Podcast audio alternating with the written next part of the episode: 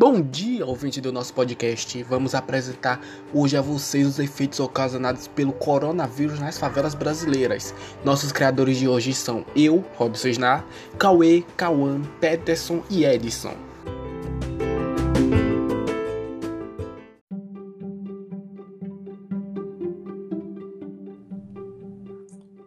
Pandemia do Covid-19, a população das favelas enfrentou diversos problemas, mas um dos mais prejudiciais foi a infraestrutura debilitada, já que uma parte significativa das casas são pequenas, abertas e com poucos quartos, o que dificulta o distanciamento, principalmente quando nem todos os moradores respeitam as restrições. Tendo como base os dados do censo de 2010, último monitoramento feito pelo IBGE, o estudo mapeou o percentual de domicílios com mais de dois moradores por dormitório e evidenciou um padrão de disparidade entre centro e periferia. Em Paraisópolis, por exemplo, o percentual de famílias com mais de duas pessoas por quarto é de 44%. Quando se trata de mais de três pessoas por quarto, o índice de Paraisópolis chega a 19%. Neste cenário, é praticamente impossível manter a distância necessária entre infectado e outras pessoas que moram no mesmo local para evitar a transmissão. Além da moradia, as ruas dessa localidade são estreitas, o que impossibilita o distanciamento social.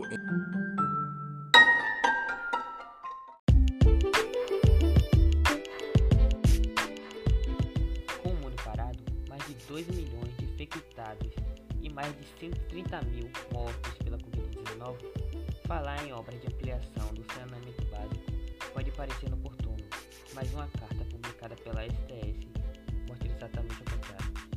Segundo o documento, produzido por mais de 250 profissionais da área, a água e o esgoto não tratada têm papel fundamental na contaminação do Covid. Segundo a SNS, menos da metade do esgoto gerado no Brasil é tratada, realidade que deixa mais de 100 milhões de pessoas em risco. Os menores índices de tratamento de esgoto estão nas regiões Norte e Nordeste. No Brasil, pesquisas recentes têm comprovado a existência do novo coronavírus No estado do Rio de Janeiro, a Fiocruz identificou a presença do novo coronavírus em amostras do sistema de esgoto na cidade de Niterói.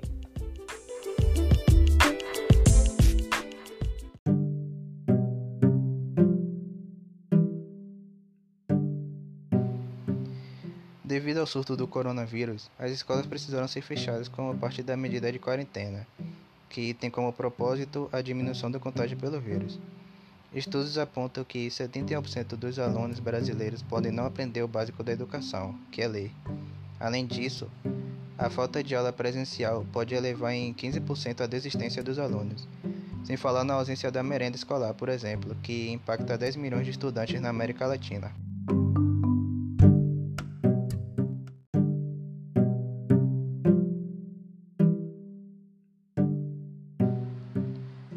Sistema educacional moderno foi construído para lidar com paralisações prolongadas, como essas que foram impostas pela pandemia do Covid.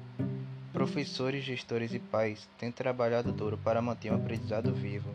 No entanto, é bem provável que esses esforços não sejam suficientes.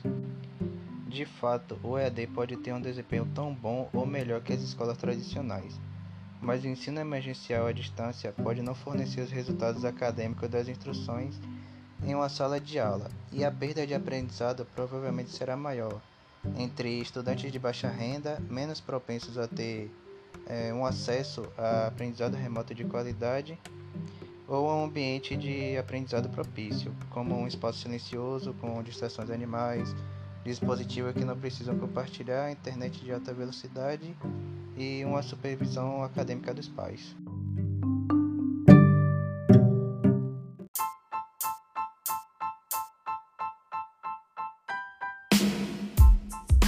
Prosseguindo agora comigo, Robson Snar, vou abordar o emprego nas favelas, que é um setor muito discriminado nas comunidades, devido à qualidade financeira vivida pela população presente.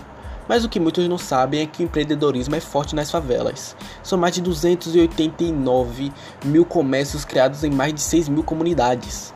Porém, este mercado decaiu bastante durante a pandemia.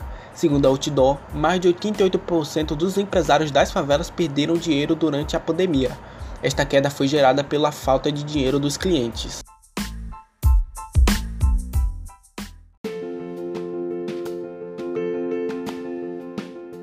Comparando com 2020, que teve 88% dos empresários afetados pela pandemia, em 2021 foi apenas 75% dos empresários afetados. 25% disse que não teve faturamento abalado. Os mesmos tiveram que se reinventar na pandemia, ampliando a sua variedade de comércio. Segundo pesquisas, incrivelmente o número de desempregados das comunidades não teve abalo, algo bem diferente dos resultados nas cidades. A maioria que ficou desempregado começou a empreender para obter alguma forma de renda no último ano.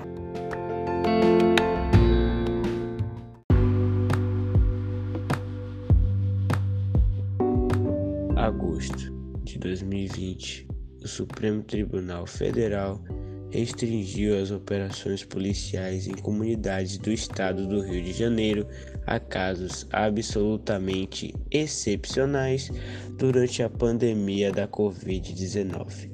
De acordo com o relato de Edson Fachin, as ações devem ser devidamente justificadas por escrito pela autoridade competente com comunicação imediata ao Ministério Público do Estado. Além disso, nos casos extraordinários em que se fizeram necessárias, devem ser adotados cuidados excepcionais devidamente identificados por escrito pela autoridade competente para não colocar em risco ainda a maior população, a prestação de serviços públicos sanitários e o desempenho de atividades de ajuda humanitária. A operação da Polícia Civil contra o tráfico de drogas no bairro do Jacarezinho, em zona norte do Rio de Janeiro, que deixou 28 mortos, pode ter descumprido protocolos estabelecidos pelo Supremo.